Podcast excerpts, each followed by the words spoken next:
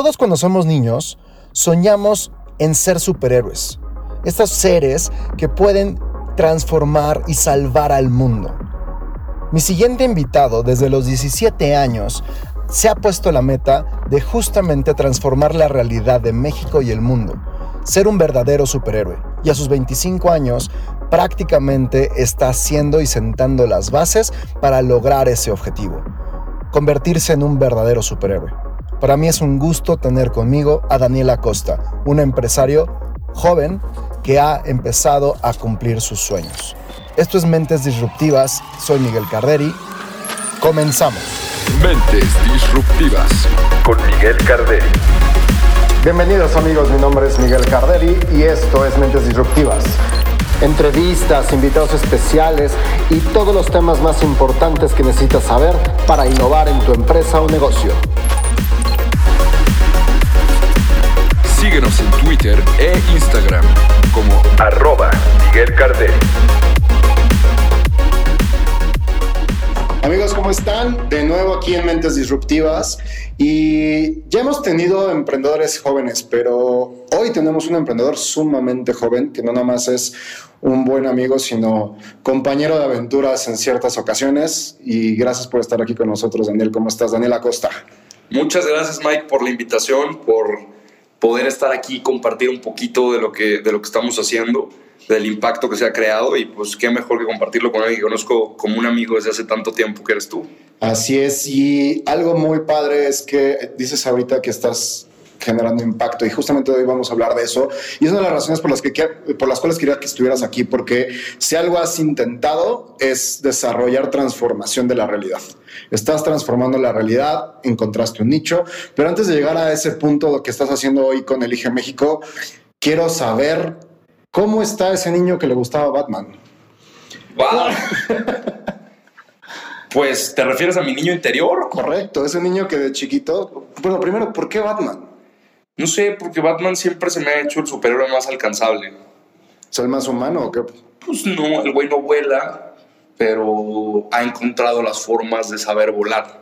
Okay. Entonces no, no necesita una kriptonita, es alguien que es muy trabajador, es alguien que es muy dedicado y que encontró la forma de servir a través de una, pues de, una habilidad que tiene. Entonces, pues no sé, yo creo que Batman es mi modelo a seguir en todo sentido, eh, como de superhéroes, pero ese niño fíjate que está bien, la verdad es que ha sido una vida muy cambiante en muchas formas, en las que he rescatado de mí, creo que cosas muy positivas, como también cosas negativas.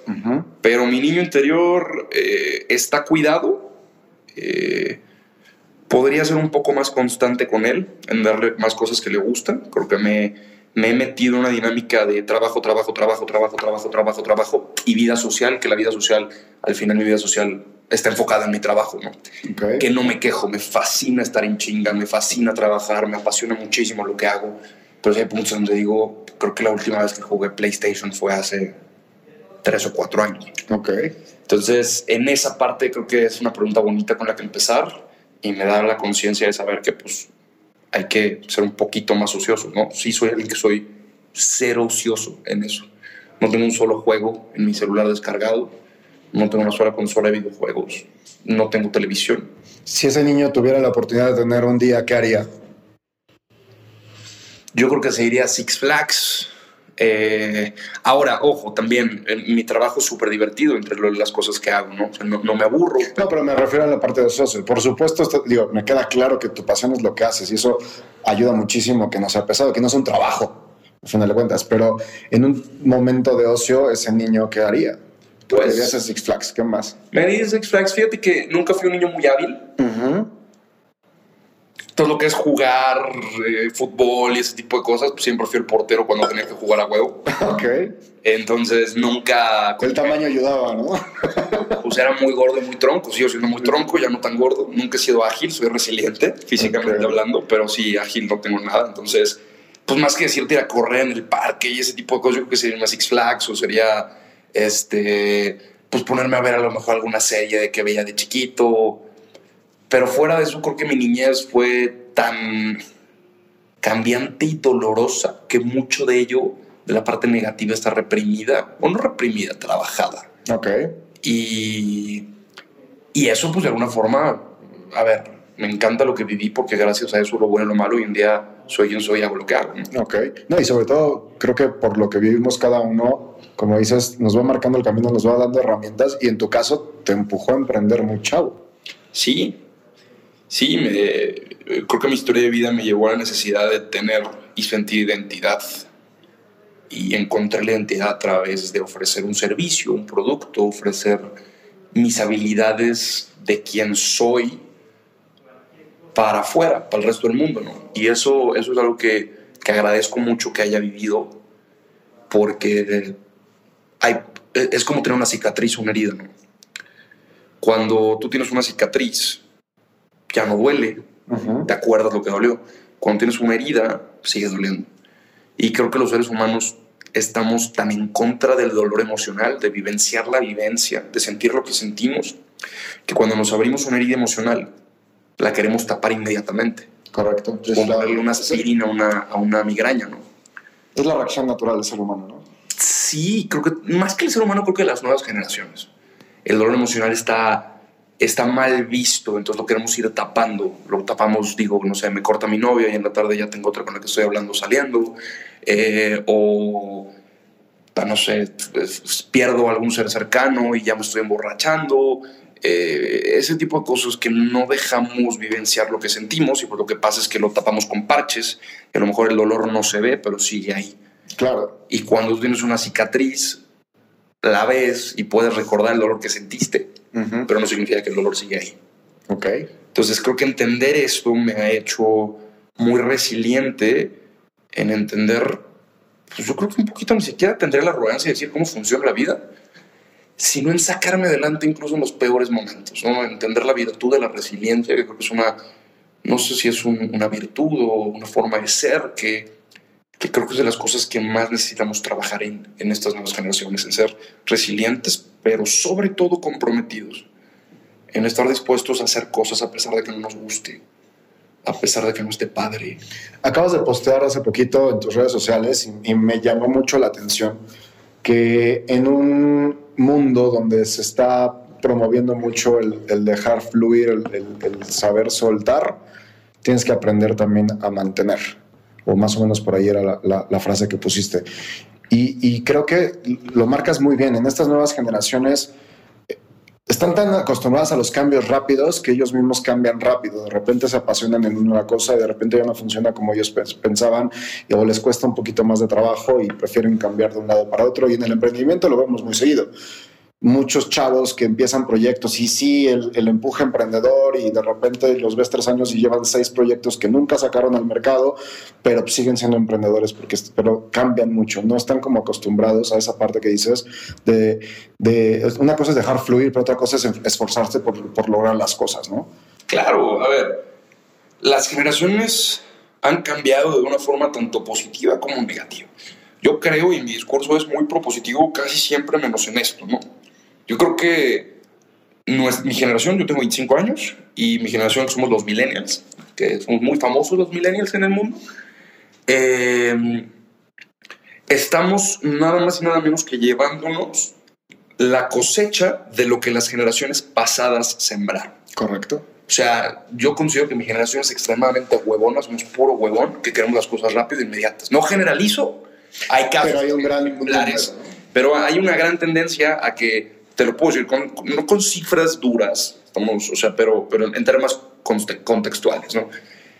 Cuando mis papás tenían mi edad, o la generación de mis papás tenían mi edad, o sea, 25 años, ellos estaban hace 50, una persona de 25, 27, 28 años promedio, estaba esperando el segundo hijo, pagando la hipoteca de una casa y haciendo carrera en una empresa. Correcto. Hoy, un chavo que llega a los 30 años tuvo en promedio, creo que siete empleos en la última década. Ujú. Desde barista en Starbucks, becario en McKinsey o en lo que sea y te vas por aquí, trabajas con un tío. Entonces, lo que eso nos dice es que, pues por un lado, los 30 son los nuevos 20, pero por otro lado hace que los jóvenes nos llenemos de ansiedad, porque en, este, en esta aventura de la vida hay tantos medios que nos enseñan cómo vivir, ¿no?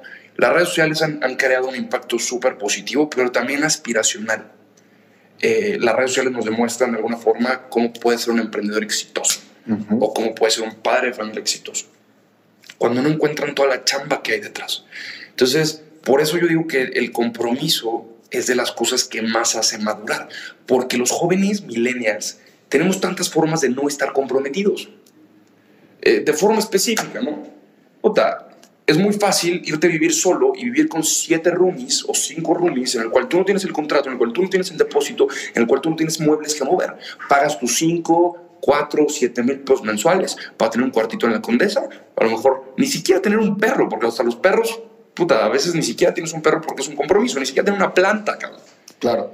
Y es muy fácil no tener el compromiso ni siquiera de algo donde vivir. Es muy diferente a tener una hipoteca que pagar, un contrato de arrendamiento que tener. Los trabajos, los trabajos vamos como abejitas, buscamos desde ser el freelancer hasta agarrar y, ser emprendedores y ser no sé qué. Si ya no nos gusta, cambiamos. Y los grandes logros son de compromiso y constancias. Yo escuchaba esto de Simon Sinek hace poco que decía, y te lo pregunto a ti, cuando tú te enamoraste, ¿tienes pareja? yo sí. Una hermosa bebé también. ¿Tú sabes en qué momento te enamoraste de tu pareja? ¿En qué momento preciso de que dijiste ya estoy enamorado? Específicamente sí. O sea, en ese instante donde dijiste, ah, ahí ya sé que estoy enamorado. Pues no, yo creo que es una, o sea, como tal, es un cúmulo de, claro, cosas. Es una constante que te prepara a estar enamorado. Tú no, tú no te lavas los dientes para quitar una caries. Tú te lavas los dientes todos los días, a pesar de que no tengas caries, para no tener Para evitarla, claro. Y es lo mismo en temas de, de, de, emprendimiento o de madurez. Yo creo que un consejo grande que siempre le puedo dar a un joven y a un millennial, porque yo soy muy millennial en muchas cosas, pero esto lo tengo muy claro, yo creo que gracias a, la forma en la que he vivido. Pero es comprométete con algo. Incluso Steve Jobs, el güey estuvo en un garage, es muy famosa la historia, creo que casi cinco años, para poder tener Lisa One y poder salir al mercado. Cinco años en un garage. ¿Tú te imaginas un millennial cinco años en un garage hoy en día buscando formas de que su producto, su proyecto salga? Fuck no. La gente llega, le chinga un cierto tiempo y cuando no jala, busca otra cosa y tiene un muy buen pretexto que echarle a alguien, ¿no? Y hacer esto grande. Eso que acabas de decir creo que es algo que, lo, que, sí está caracterizando mucho. Digo, no decir los millennials, pero sí a la, a la generación de 19 a 40 años, porque ya es, más que los millennials, en el sentido de es muy fácil echarle la culpa a alguien más, ¿no? No emprendí porque no conseguí un, inversionista. No emprendí porque este, no tuve un programador. no estudié porque hice esto. O sea, no, entré no estoy trabajando porque no me dan oportunidad en las empresas. Como dices, no tengo pareja porque no me aguanta, porque no quiero, porque prefiero mi libertad. O sea, siempre hay un pretexto para no lograr las cosas. Y eso es muy peligroso, dado que el 30% de la población está en ese, en ese rango cuando supuestamente hoy en México esa, esa, es, esa es o somos la generación de oro que podríamos levantar económicamente y poner al país en el, primer mundo, como tú bien lo, describiste, es la generación más huevona de los últimos 50, 60 años. Sí, somos muchos huevones y más que somos huevones porque existen muchos, a ver, toda generación tiene cosas buenas y cosas malas. Ah, claro, claro. Pero es un tema de compromiso y constancia. Yo creo que ahí está la clave en neta ser comprometidos a pesar de que las cosas no nos gustan, a pesar de que las cosas nos duelan. Por eso puse esa frase, está muy de moda el aprender a soltar, pero pues ¿dónde está el, el contener, el, el, estar y no salir huyendo cuando las cosas se complican? Y eso lo pongo en pareja, lo pongo en trabajo, lo pongo en el caso en el cual tú quieras. Nuestra generación tiene que tener una transformación fuerte. Yo yo lo pongo el ejemplo y es el, peor, el mejor, peor consejo que puedo llegar a dar. Y es endeudate. Es el mejor consejo que yo le doy a un joven. Que adquiera una deuda. Una deuda en activo, que te rendimientos, o sea, una inversión. Nada más que le pongo deuda porque suena más mediático, no suena más. Le duele más. Pero de todos modos, uno, los jóvenes van. O sea, genera un compromiso a largo plazo. O sea, es a lo que te refieres. No como tal, endeudate con una tarjeta y gástalo idiota y no te O a lo mejor sí o puede ser que tienes un compromiso que vas a tener que hacerlo de manera constante y siempre como una disciplina. Yo lo hice. ¿Por qué? Porque todos no te vas a endeudar. Yo lo hice en la forma negativa y en la forma positiva. Tenías tu cuenta, yo tenía mi cuenta de Bancomer y un día llegué al cajero y me dijeron tu tarjeta oro está preaprobada. Yo nunca tenía una tarjeta de crédito, me la dieron y tenía 20 mil pesos de límite. Me lo chingué todo en puras pendejadas, Miguel. Que en una fiesta aquí, que en el antro de acá, que en la comida de aquí, que no sé qué. Y de pronto, güey, debía 20 mil pesos. Mi tarjeta sobregirada. Y yo, ¿en qué momento? Pues en ese momento no me iba muy bien. Debía haber tenido 18 años. ¿Qué momento esa pendejada? Me metí a burro de crédito. Salí como pude porque había aprendido algo muy cabrón del compromiso. Yo me acuerdo que me marcaban todavía y me decían de, ah, pues un descuento, paga 5 mil pesos ya. Yo les decía, no, denme chance y les voy a pagar todo. Y lo hice, pasaron los años y me volvieron a poner una tarjeta. Ya este caso era de 100 mil pesos mi límite de crédito. Y fui, salí ese día del banco y me fui a una tienda que vende equipo de audio y firmé 100 mil pesos en bocinas. No tenía clientes, no tenía nada. Pensé que era un buen negocio y la saqué a meses sin intereses. Entonces cada mes tenía que pagar cerca de 8 mil y pico de pesos a huevo, pasara lo que pasara. Pero tenía mis bocinas que rentaba. Y eso me dio un cierto compromiso, ¿no? Estoy diciendo una tontería a lo mejor. Es como el, ejemplo que dicen que tú mejor que nadie lo vas a ver, que los bebés vienen con una torta bajo el brazo. Pues no vienen con una torta bajo el brazo, vienen con una responsabilidad bajo el brazo que te hace activarte, güey. Exactamente, que es o le chingas o le chingas. Que esa es la, la, última parte, digo, según la, la, psicología sistémica, dice que hay tres momentos en la vida en los cuales tú usas máscaras egosintónicas. Estamos hablando de otro tema. Pero la máscara del adulto se llama estoy solo. Tú adquieres una máscara del ego cuando te sientes solo. ¿Y a qué me refiero con sentirte solo? Que sabes que ya, pues aquí ya no es, uy, la cagué jugando plasti, me van a castigar una semana. No, aquí ya es, Estoy solo en deudas, estoy solo en casa, estoy solo en, en, sacar adelante mi familia, mi proyecto, mi vida, mi todo. Entonces sí es un tema interesante el, el, el, tema millennial de compromiso porque, porque eso es lo que va a hacer que la gente madure. Yo lo veo con gente, puta, chavas de 27, 28 años que se sienten completamente maduras en tantos temas, pero tan inmaduras en otras. Chavos o chavas de treinta y tantos años que, que hay una cierta falta de madurez porque cuando entiendes esto llegas a un punto, y ojo, no tengo la razón, es, mi filosofía de alguna manera, en la que te das cuenta que las cosas que tú considerabas como las más importantes dejan de ser tan importantes. Y las cosas que tú considerabas que no eran tan importantes se convierten en una prioridad. Y yo creo que es el punto donde entiendes que maduras de forma responsable. Porque es para mí hermoso emprender. Yo veo a mis chavos, a mis millennials, porque así les digo, a mis millennials, y digo, madre, por ejemplo, algunos de los que trabajan conmigo tienen hijos. Y yo los veo y digo, dependen de mí, güey. Sí, como, como empresario, porque ya no es emprendimiento, ya es un empresario, tienes tu familia personal o con la que creciste o la que formaste, lo que sea, pero tus empleados y sus familias se vuelven tu familia. Son tus hijos. Dependen de ti ellos y los que vengan adelante de ellos. Porque eso no se tiene que entender como en un concepto. Yo creo que el liderazgo radica laboralmente en saber que somos como hermanos y hermanas hacia un mismo fin en común. Y que pues, todos a lo mejor tenemos nuestro papá o mamá que es nuestro gerente de área o lo que tú quieras. Pero el liderazgo es algo que... El liderazgo y todas las cosas nuevas y el coaching. Yo sé de coaching mucho porque lo estudié mucho, pero pero es una cosa del día a día, no es una cosa en donde, o sea, ahora ya resulta que vas, te metes un fin de semana, pagas un curso, te certifican como líder. ¿Qué mamada es esa? El liderazgo se mastica todos los días. Y te preparas, lees, estudias. Y lo haces. Por más que tú leas, o sea, por, por más que te seas el mejor en conceptos, pues, si tú no lo sabes poner en práctica, no hay manera. Es como en una conferencia. Si tú eres un conferencista que puede tener el mejor contenido de todos, pero lo ves atrás del estrado leyendo una hoja, tu conversación interna en tu cabeza vas a decir mientras lo escuchas, primero es, ¿qué es esto? Y después vas a empezar a pensar, puta, no fui al súper, híjole, no le marqué a mi mamá. Y a pesar de que tengas el contenido más hermoso que puedes llegar a tener y el más productivo que tú quieras. Correcto. Oye, y este mundo, como dices, de millennials, con todas estas pros y contras que tiene esta generación, ¿tú emprendiste a los 17 años? 17 años. Formalmente. Formalmente. ¿Por qué? ¿Eh? ¿Por qué?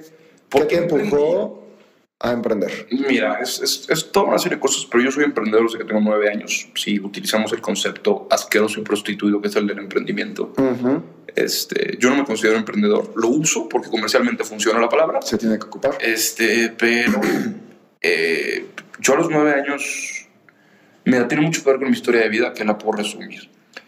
Cuando mis papás se divorcian, mi, yo tenía 10 meses de edad, mis papás se separan, uno por un lado, otro por el otro. Convenio de divorcio para que mi papá me pudiera ver cuando yo tenía 7 años. Es que mi papá pagaba la escuela. Entonces mi mamá, para chingarlo, se encargó de meterme en las escuelas más caras que se encontró. Cuando yo no vengo de una familia pues, de un poder adquisitivo alto, mi papá pues, era agente de seguros, este, mi mamá no trabajaba, dentro de los padrastros que tuve, pues ellos mantenían la casa. Entonces yo no tenía un buen poder adquisitivo de niño. Pero toda la gente con la que me codeaba sí. Entonces, literalmente, es un caso real. Por todos mis mejores amigos pasaban en suburbans negras blindadas y por mí en un bochito blanco. O sea, eso me daba muchísima vergüenza. Ok. A lo mejor si alguien lo escucha y dice, no tienes nada que estar avergonzado. Te Pero tenías nueve años. Nueve años, cabrón, y todo, ese es tu mundo. ese es- Claro. y hay algo malo contigo si tú no tienes eso, ¿no? O sea, ¿qué está pasando? Correcto. Y el sentir esa vergüenza me hizo el que empezaron a salir juguetes, ¿no? Las cartas Yu-Gi-Oh! y los Beyblades y este tipo de cosas que todos los tenían y salió el primer iPod y todo el mundo lo tenía. Y yo no. Entonces me puse a vender cosas. Vendía salsas, vendía equipo dental, porque mi tío era dentista. Entonces me iba a su consultorio y las muestras de colgate y así. me iba a las casas puerta por puerta a venderlas. Entonces a mí se me quitó la vergüenza de vender desde muy chiquito para empezar. a- Y luego pues, tuve mi primer trabajo formal con mi tío Ramón, que en paz descanse, porque quería el iPod. Me dijo, no te voy a dar un iPod, te voy a dar trabajo estos tres meses en verano, te voy a pagar por los tres meses exactamente. Lo que necesitas para comprar el iPad. Y yo todavía decía, ay, bueno, era una agencia de publicidad increíble, y por eso me dedico a esto, por él. Pero llegó y, y me dio el puesto más pinche de la empresa. Rótulos y montajes, cabrón. Ahí me tenías montando literalmente con un arnés, un espectacular en periférico. Ok. Y al final me dio exactamente la cantidad de dinero que costaba el iPod. Y fui a comprar cuatro o cinco MP3 al centro para revenderlos. Y cuando mi tío vio eso, me regaló el iPod. Pero es una de las, de las anécdotas más bonitas. Entonces, siempre esto para mí fue importante, ¿no? Para darme un lugar, aprendí a trabajar. Y cuando tengo 17, que termino de una depresión muy grande, me doy cuenta que México estaba de la chingada en muchas cosas, ¿no? que es en indiferencia. México es un país increíble. Yo no tengo el discurso de no tenemos un buen país. Yo creo que México es un país increíble y tiene mucho que Qué ver rico. El, el vaso con el que, o el cristal con el que se mire. Y creo que la misma riqueza es lo que nos ha dado tanta pobreza. Pero bueno, eso, hablamos de, eso es otro tema que Claro, para otro episodio. para otro episodio. y cuando veo que me llega, literal estaba en primer semestre de la universidad, me llega un, un mensaje en Facebook, una de estas notas que dice que México tiene 120 millones de habitantes, de los cuales 55 millones viven en pobreza, este, 7.5 millones de mexicanos comen una vez cada tres o cuatro días, todos los datos duros feos. Sí, sí, sí. Y la levanto- negativa del país. levanto la mirada y veo a pues, todos los chavitos fresas que no me estaban pensando en dónde se iban a empedar el siguiente fin de semana. Y yo los veo diciendo como, güey, mi generación en 20 años, 30 años, va a ser, o sea, mi generación va a tener un presidente, mi generación va a tener los próximos dueños de empresas, líderes de opinión, activistas, agentes de cambio.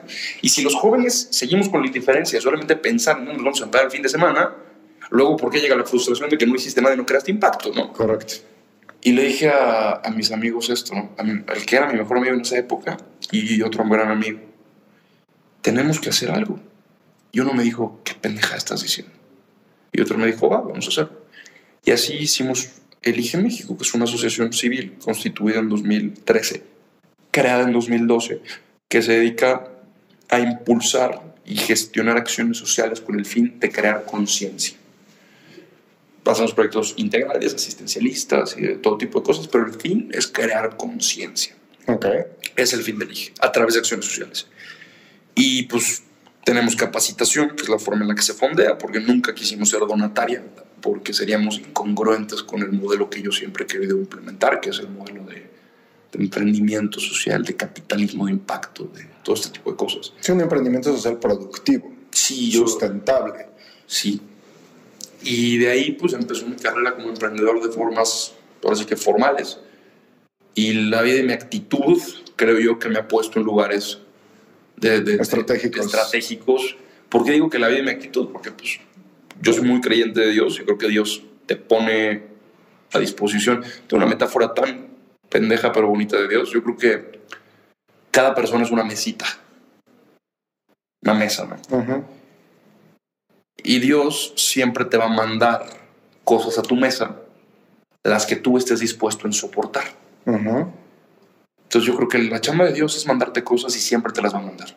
Pero tu chamba es hacer que tu mesa esté fuerte y cada vez más amplio y cada vez más grande y cada vez más fuerte y cada vez más amplio y cada vez más grande para que las cosas que cuando Dios te mande algo grande lo puedas sostener.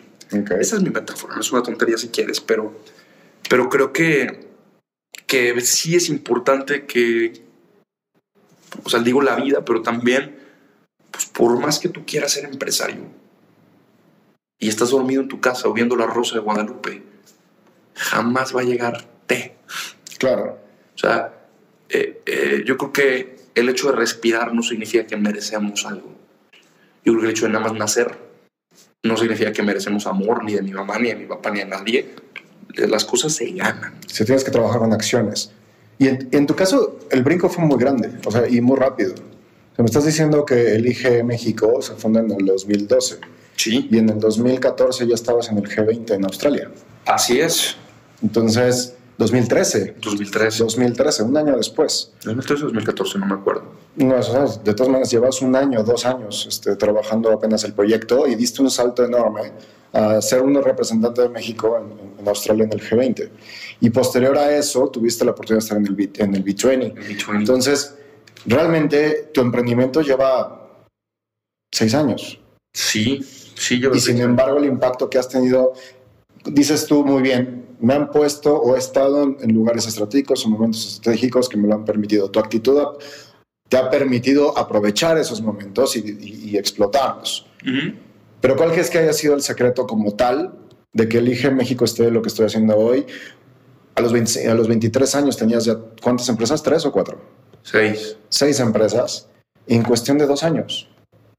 Sí. ¿Por qué? Porque me decías, me decías hace ratito, hay que enfocarse, hay que, este, hay que ser constante, hay que ser disciplinado, pero tú en cuestión de tres años tenías seis empresas. Sí. Entonces- Pero es que no hay. no, no, no, y no está mal, a final de cuentas estás generando impacto, o sea, no, no te estoy diciendo que no seas enfocado, pero ¿cómo, cómo pasó eso? Pues es que no sé el cómo. Te puedo decir que soy muy intenso y soy muy trabajador. Y entendí cuáles son mis virtudes y cuáles son mis debilidades. Ok. Y me impulsé sobre mis virtudes.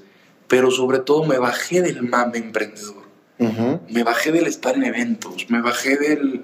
O sea, me quité todo ese tipo de cosas que yo, yo me refiero al mame emprendedor como empiezas y te crees que eres un chingón, entonces vas, tú hubieras vendido nada, pero tienes tu tarjeta de presentación que dice CEO and Founder. Y eres CEO de nada. Y al final es chingale, o sea, es trabájale. Es interesante porque la mayoría de la gente no entiende lo que hago. Yo a veces no entiendo lo que hago. Y lo que yo busco compartir en redes no es lo bien que me va o lo mal que me va.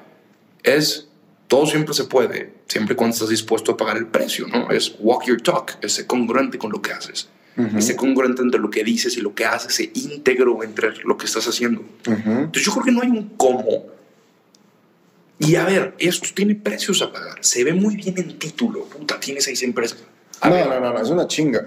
es una chinga y, y evidentemente han habido empresas que hemos tenido que tronar porque no sirven de nada y tengo que en título de revista de protagonista suena increíble. Esa no es la realidad, la realidad es chingale todo el tiempo. Claro. Hay iniciativas que tienen dos empleados, hay iniciativas que tienen muchos más, hay iniciativas que necesitan que una se... Pero lo que voy es que yo no le tengo miedo. Yo no le tengo miedo. Sí le tengo miedo. Claro que tengo miedo. Pero me arriesgo a pesar de. ¿Ya nos? Ujú. Entonces, por ejemplo, he hecho cada cosa tan interesante. Literal, veo áreas de oportunidad y mi cabeza está en el cómo sí. Y me enfoco en mis pilares, que son, yo soy muy buen vendedor, soy muy bueno en relaciones públicas y soy alguien muy visionario, pero al mismo tiempo soy cero aterrizado. Ok. Tengo muchas ideas, muy Te falta estructura. pero no tengo estructura. Tengo gente que me estructura y que nos vamos complementando, y etcétera, etcétera. Entonces, literal, he hecho cosas desde, pues no sé, aquí, mi oficina está en WeWork y vi que había el área de oportunidad de vender papitas en las oficinas y no es mamada, me fui a, a la central de abastos a comprar papas, hice una marca y empezó Papalord. Okay. Y cuando me fui a Japón, pues yo tenía la dirección y Papalord dejó de existir y también adquirí una deuda de creo que 12 mil pesos. Pero no pasa nada. Al final si entiendes que no pasa nada si te va bien o si te va mal, te quitas el ego de que te vaya bien o que te vaya mal y te pones a chambear. Y ojo, no me gusta que Papalord haya fracasado porque es un muy buen proyecto, ¿no? Porque pues también hay gente que dice, no, emprender es aprender. Pues sí, pero pues si tú eres inversionista, no quieres aprender con... No, O sea, que aprendan con su con tu dinero, ¿no? Sí, exactamente. De hoy, a los 23 años tenías seis empresas. Creo que la constante de Daniel es justamente Elige México. Sí. ¿Qué hace Elige México? ¿Cuál es su objetivo? ¿Y a dónde va Elige México? El objetivo elige es crear, o sea, a través de la conciencia y las acciones sociales, crear un México primermundista y sin pobreza extrema. Ok. Es una utopía, por lo tanto es una misión, porque no se puede tener economía sin pobreza. Ya me han metido a cosas que, porque hay gente que dice, "Ah, eso no se puede. Yo sé que no se puede, pero nos despierta todos los días, nos da combustible todos los días. Y mi fin al final es generar eso, es generar impacto en el nicho en el que sea. Ok.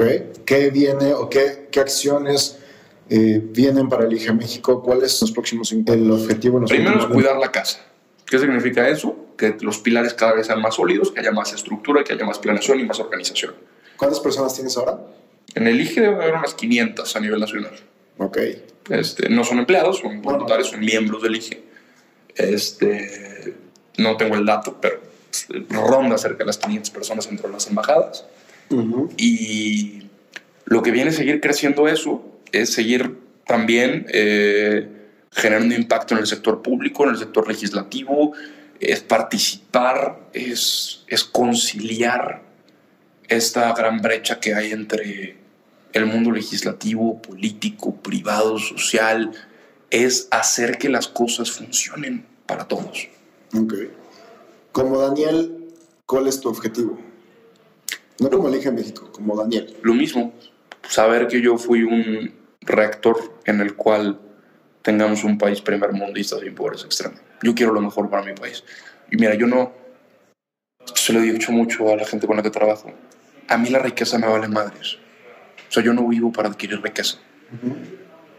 O sea, si con que yo tenga un coche decente, que me he ganado, vivo bien, pero lo que voy a decir, yo no vivo porque mi sueño es vivir en una mansión y tener 20 Ferraris. Eso, eso no es mi sueño. Yo, mi sueño es crear impacto. O sea, yo siempre voy a vivir en un lugar decente, bien, a ver, me gusta la calidad de vida, no digo que no, Claro. pero ese no es mi fin de vida, ¿no? Esa no es mi meta. Sí, el dinero no lo es. No es el objetivo, no es, no es el final de tu proceso, sino más bien puede llegar a ser una herramienta para lograr tus objetivos, ¿no? Y la es. Tiene que ser. Si no tienes Final carisma, causa y dinero, pues no tienes nada, ¿verdad? O sea, no, no lo puedes hacer sostenible o sustentable. Por supuesto. Pero a lo que voy es que yo no trabajo todos los días porque quiero tener una mansión y Claro. 20 Ferrari. Yo trabajo todos los días porque quiero cambiar a mi país. Este es mi secreto, vaya. Ok. Si tú te encontraras con tu niño que quería ser Batman, ¿qué le dirías? ¿Qué le recomendarías? Síguele. La neta es que gracias ¿Le dirías que cambiara algo? No, no hay nada que cambiar. Y gracias a Dios he roto mi propia expectativa. Ok. O sea, si hace cinco años tú me hubieras dicho cómo te ves en cinco años, mi respuesta hubiera sido que me vería menos de lo que he podido servir. Ok. Y eso cada vez me da más presión porque la expectativa es más alta. Claro. Pero, pero nada, me encanta lo que hago, me encanta compartir, me encanta servir. Y si ese niño que quería ser Batman viera a Daniel Acosta hoy, ¿qué le diría? ¿Cómo lo vería? Te estás poniendo gordito otra vez, güey. ¿Y sí? Y sí.